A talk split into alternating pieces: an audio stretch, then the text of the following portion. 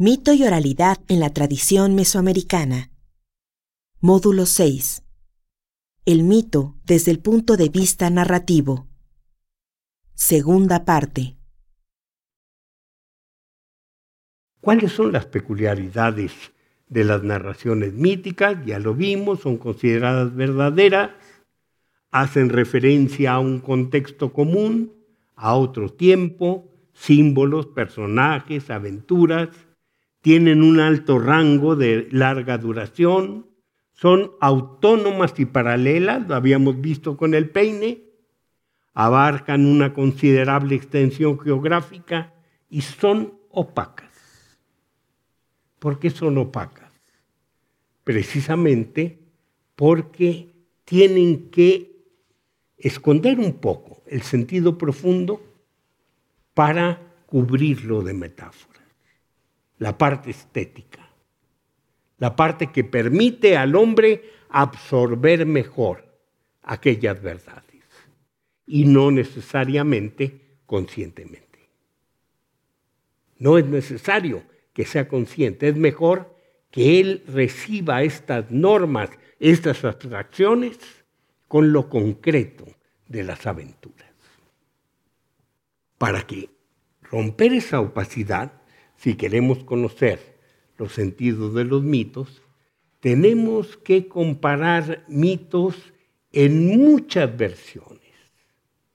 Mientras encontremos más versiones, no busquemos en la buena, no, eso no existe. Busquemos muchas.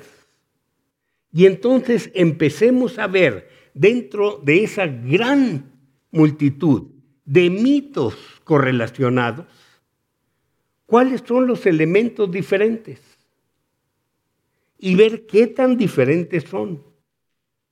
Ver si acaso simbólicamente no nos están diciendo lo mismo con otras figuras.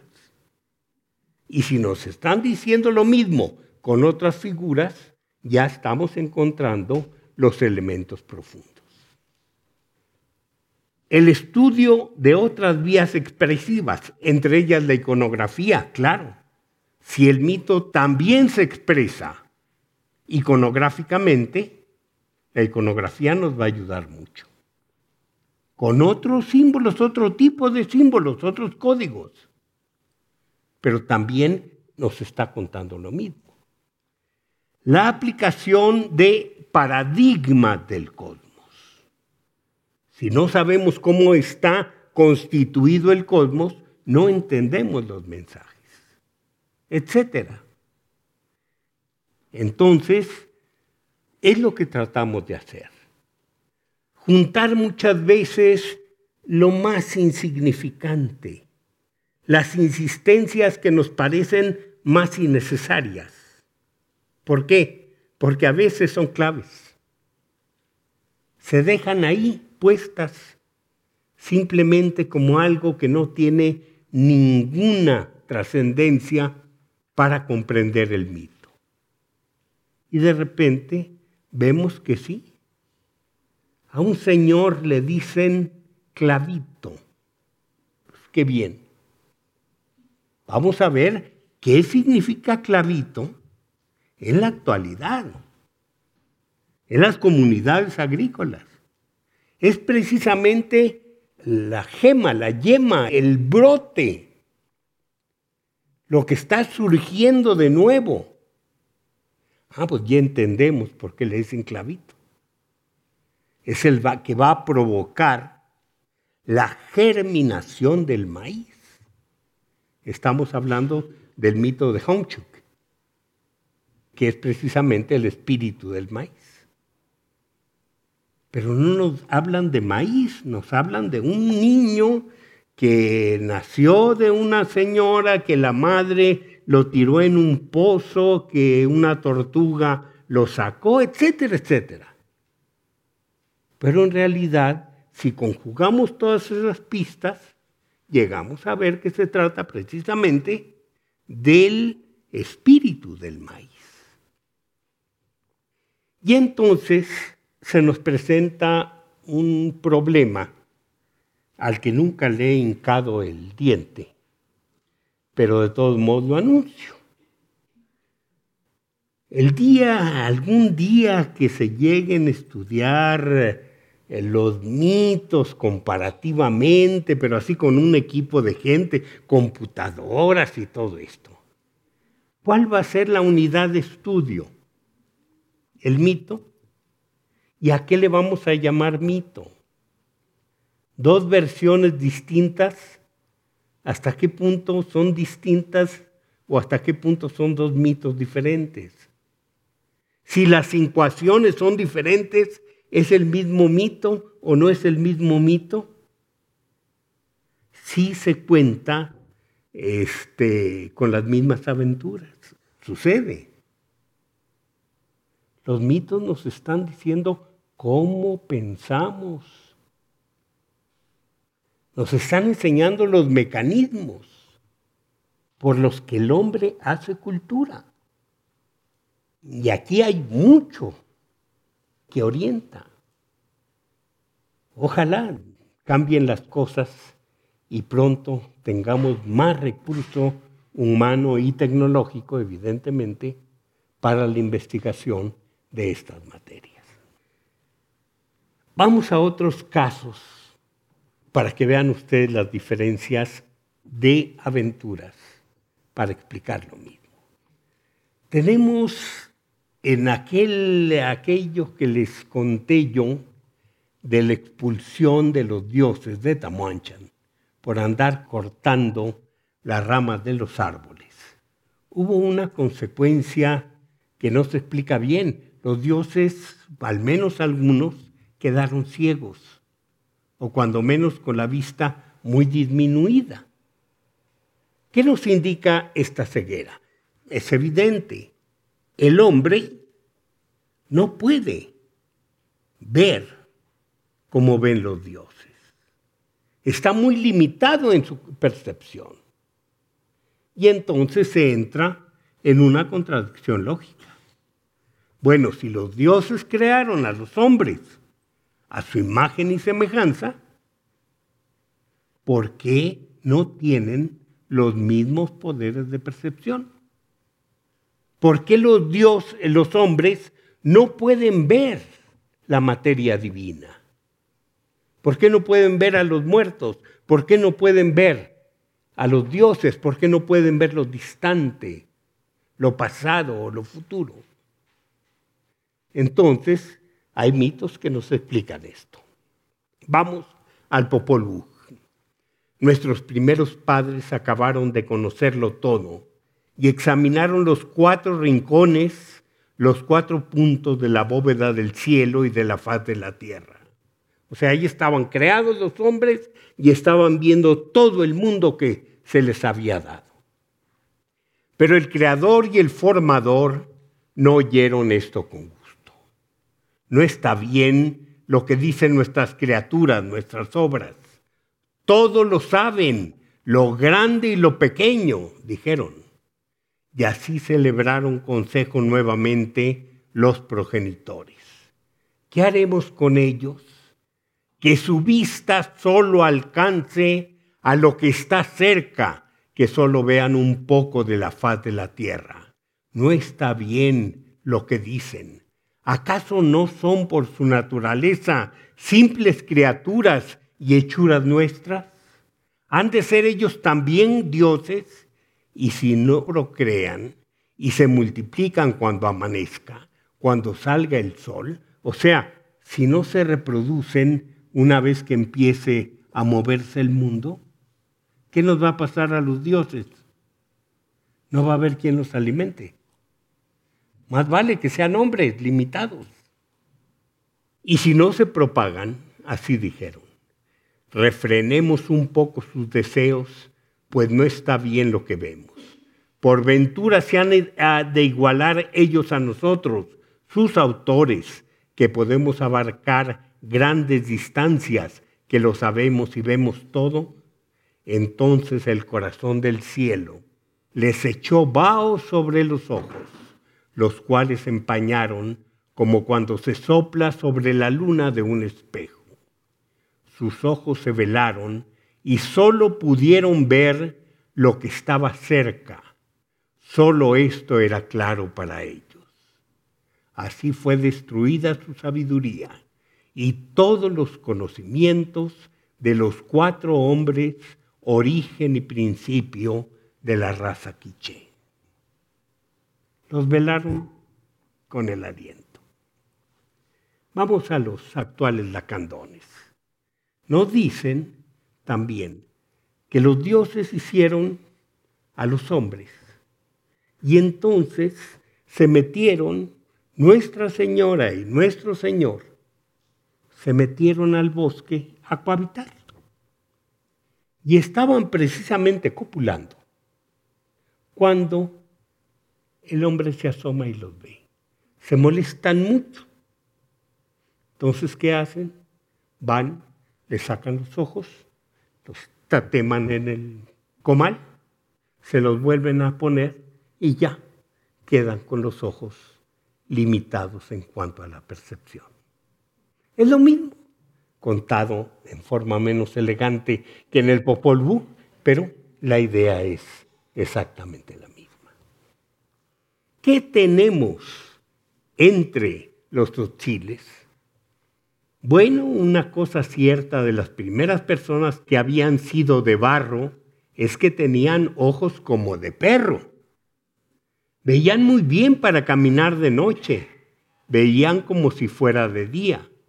Cuando nuestro Padre el Sol del cielo vio que sus hijos tenían ojos como los de los perros, no estuvo conforme vio que no era correcto que fueran capaces de ver el dinero del dueño de la tierra en las montañas. Recuerden ustedes que habíamos hablado del dueño, que es el Dios que guarda la montaña, que es una bodega donde están todas las riquezas. Ah, pues no es bueno que los hombres vean eso porque van a querer sacar las riquezas. Mejor les cubro los ojos, si no, no está bien dijo nuestro Santo Padre Sol del Cielo. Bueno, ahora la gente tenía los ojos cubiertos con una telita. Bueno, cuando la telita les cubrió los ojos, ya no pudieron ver el camino en la noche, pero hace mucho podían verlo muy bien.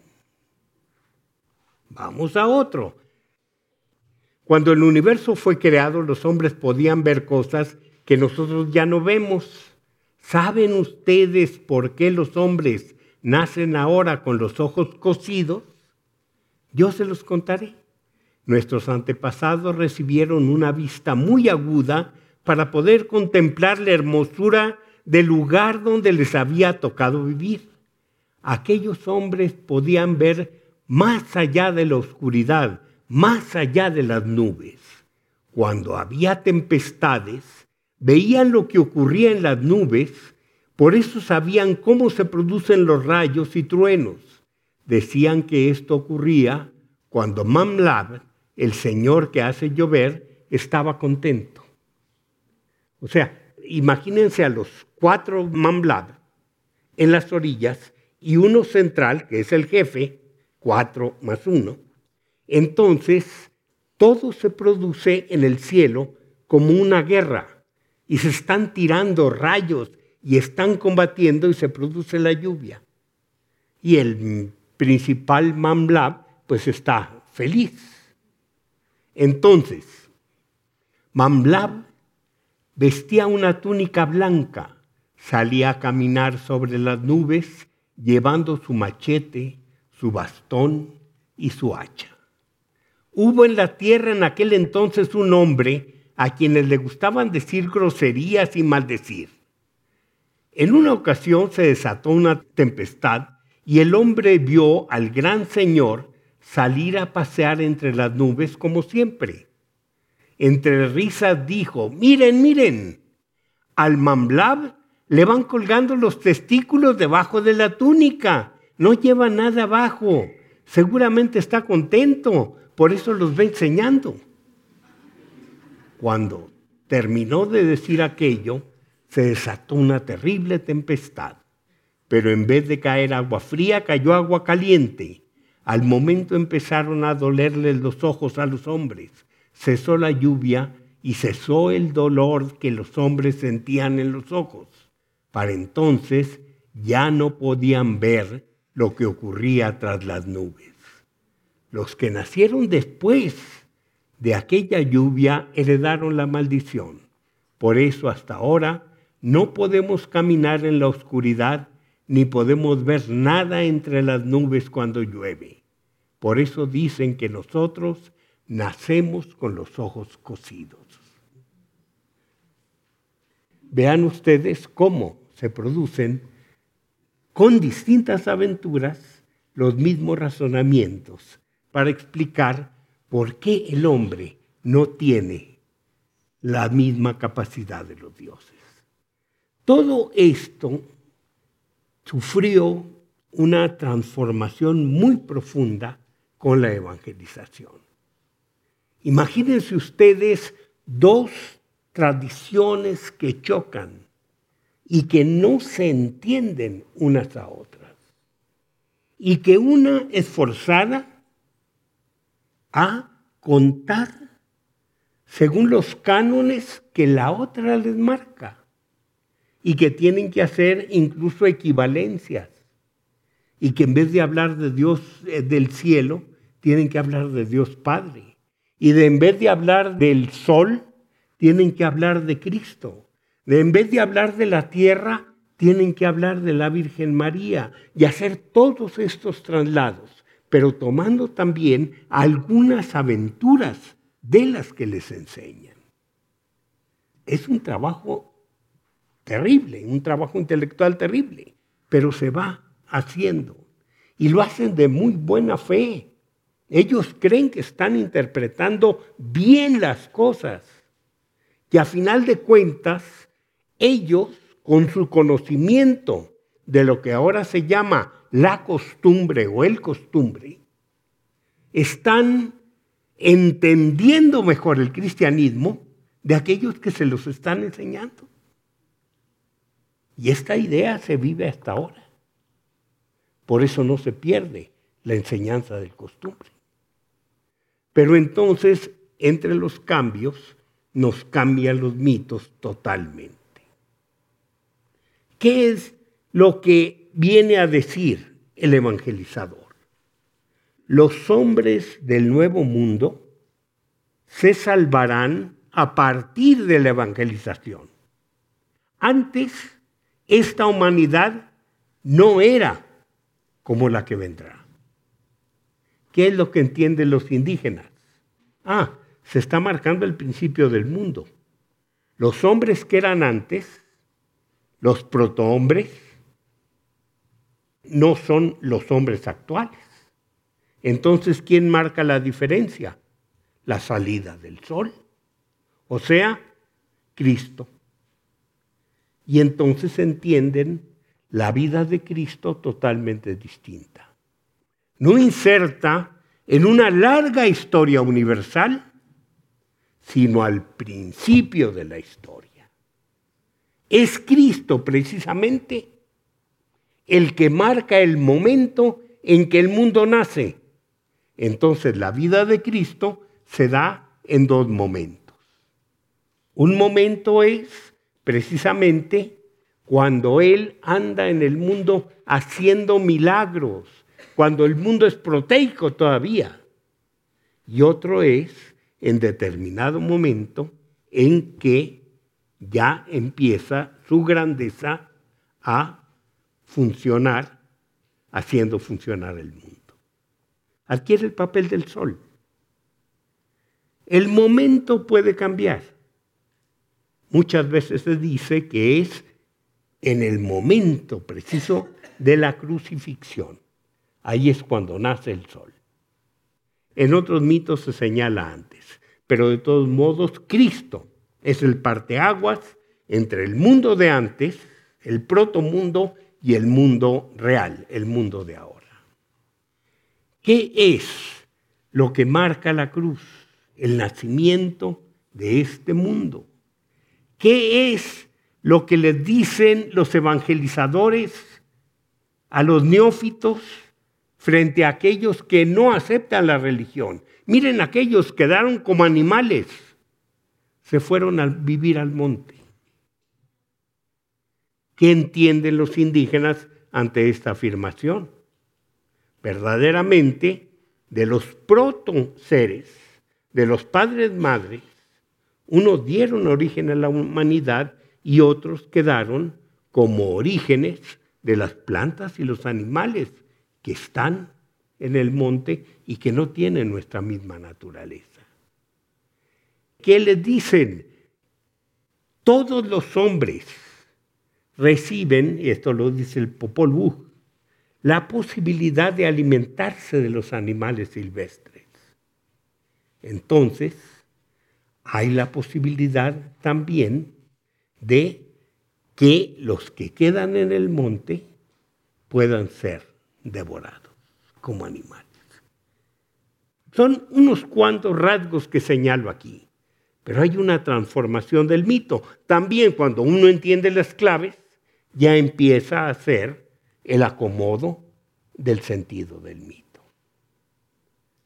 Por ejemplo, Cristo antes de morir va y se crucifica él solo en cada uno de los cuatro rumbos del cosmos. Esto puede decirse, es que no entendieron nada. Sí, están entendiéndolo de acuerdo con sus concepciones. Hay un mito precioso que nos dice cómo Adán y Eva salieron del paraíso, eh, se perdió el libro que se les había dado, el libro de la sabiduría, porque se lo vendieron al diablo, y luego se embarcaron en, una, en un arca y anduvieron en el arca porque vino el diluvio y al final del diluvio sus hijos fueron tres, pero no se menciona Sem, Cam y Jafet, sino Melchor, Gaspar y Baltasar. Qué falta de comprensión del indígena. No, si se lee el mito, es un mito precioso que está hablando de otra cosa, pero acomodando todo para que encaje a lo que ellos quieren decir, a lo que ellos quieren llegar.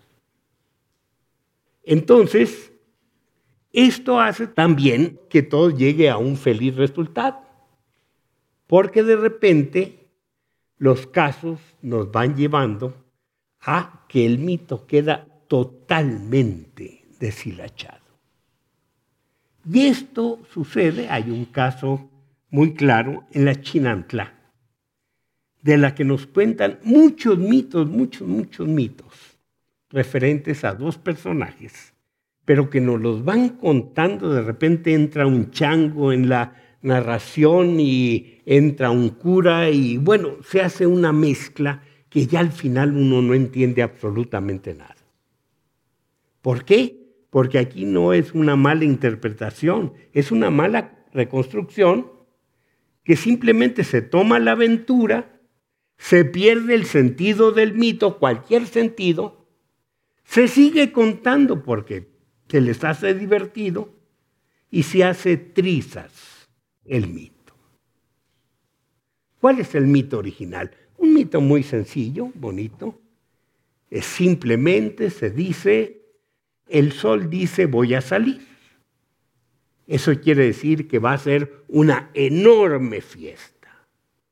La más grande fiesta, todos los animales van a ir elegantísimos a la fiesta porque va a empezar el sol con el mundo. Entonces, hay dos señoras que se ponen a preparar. Una de ellas es muy hacendosa tiende sus lisos, empieza a tejer y este va entretejiendo colores y va haciendo un huipil todo adornado con flores blancas. Y es muy diligente y lo termina precisamente antes de la fiesta del sol y se lo pone. La otra es una floja. Entonces, entre que hace y no hace, se le llega el término y a la señora esta mexicana no termina a tiempo. ¿Qué es lo que pasa? Que llega la fiesta, quita el telar y se lo pone como si fuera camisa. Sale el sol. Al salir el sol, una queda con una capa bellísima de flores blancas. La otra queda con todas las nueve bandas de la coraza del armadillo. Una será la tepescuintla, la otra la armadilla. Figúrense ustedes que esto llega a recibir la influencia de la evangelización. Y entonces el chango queda, el mono queda, como representante de los animales del monte. La bendición queda como el momento de transformación del mundo. Y con este entendimiento y esta mezcla se van haciendo más, más y más narraciones. Que yo batallé para entender esto muchísimo. Y creo que todavía no lo entiendo. Pero en fin, los seres del mundo nacieron en el momento de la bendición la leyenda de los que no aceptaron la bendición, el cristianismo, los que no quisieron persignarse cuando vino Cristo, se hicieron monos. ¿Esto de dónde viene? De que el hombre que produjo humo después del diluvio se transformó en mono. Resultado, los hombres que no aceptaron persignarse ni la campana, ni la luz, ni al cura, se convirtieron en monos que son animales comestibles. Y luego se dice, los que se escondieron en cuevas cuando salió el sol fueron convertidos en animales comestibles. El armadillo estaba tejiendo cuando llegó el mono. No terminó y huyó con el mono antes de la inminente salida del sol. Como no querían a Cristo, se hicieron animales comestibles. Y así hay un montón de cuentos. Todos nos dicen una cosa diferente, todos tienen elementos del mito y de la transformación del mito a partir de la evangelización, pero ya ninguno es mito. Ya son cuentos, simplemente cuentos. Y eso nos lleva, esa pérdida del mito, nos lleva a un fenómeno que se da muy frecuentemente en la literatura. El mito se hace cine, el mito se hace leyenda, el mito se hace novela, el mito se hace obra dramática, el mito se hace chiste, la leyenda se hace mito, la fábula se hace mito, etc. O sea, los géneros cambian con el mismo argumento. Y entonces nosotros tenemos que ver precisamente cuál lineamiento de género se está siguiendo y cuáles son las consecuencias de esa adopción. Y a veces hace transformaciones tremendas. Piensen ustedes nada más aquellos mitos, si se quiere, muy didácticos, de un personaje tan maloso como era Pinocho de Collodi, ¿en qué pobre personaje queda transformado en las manos de Walt Disney? Se acaba. Un niño tonto, diga niño tonto, un títere tonto, ¿Qué tienen que ver aquellos bellísimos cuentos que nos están reflejando toda la moral de una época con el eh, bello final de Pinocho? Pero sucede que muchas narraciones también van al mito.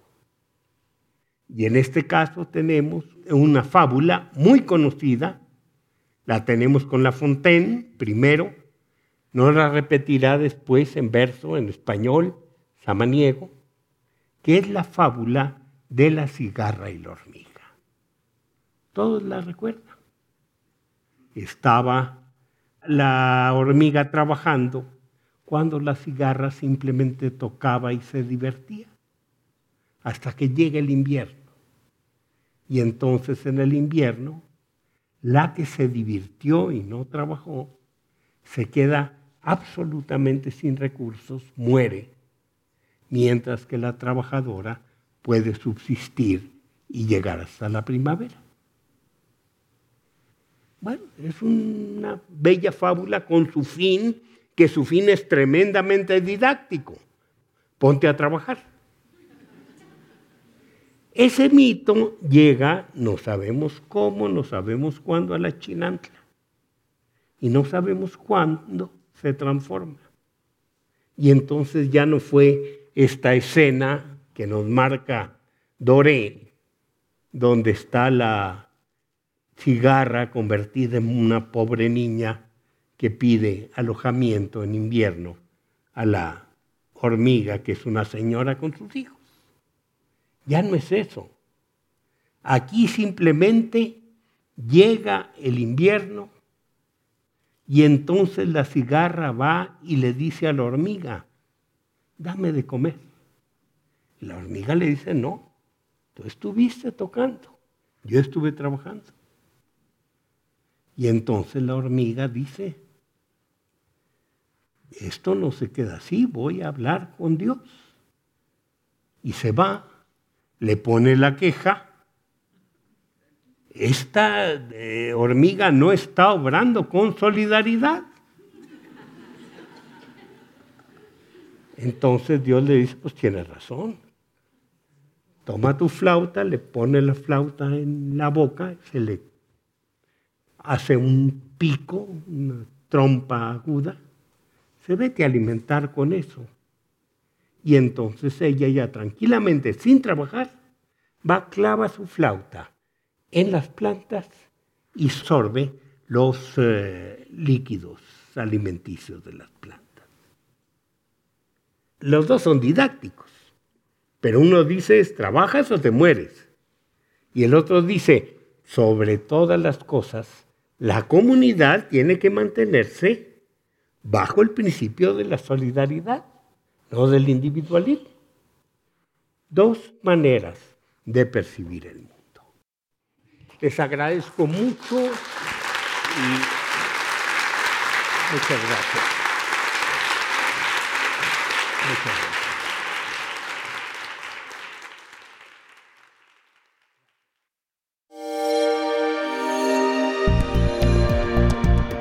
Descarga Cultura. Descarga Cultura. Punto UNAM.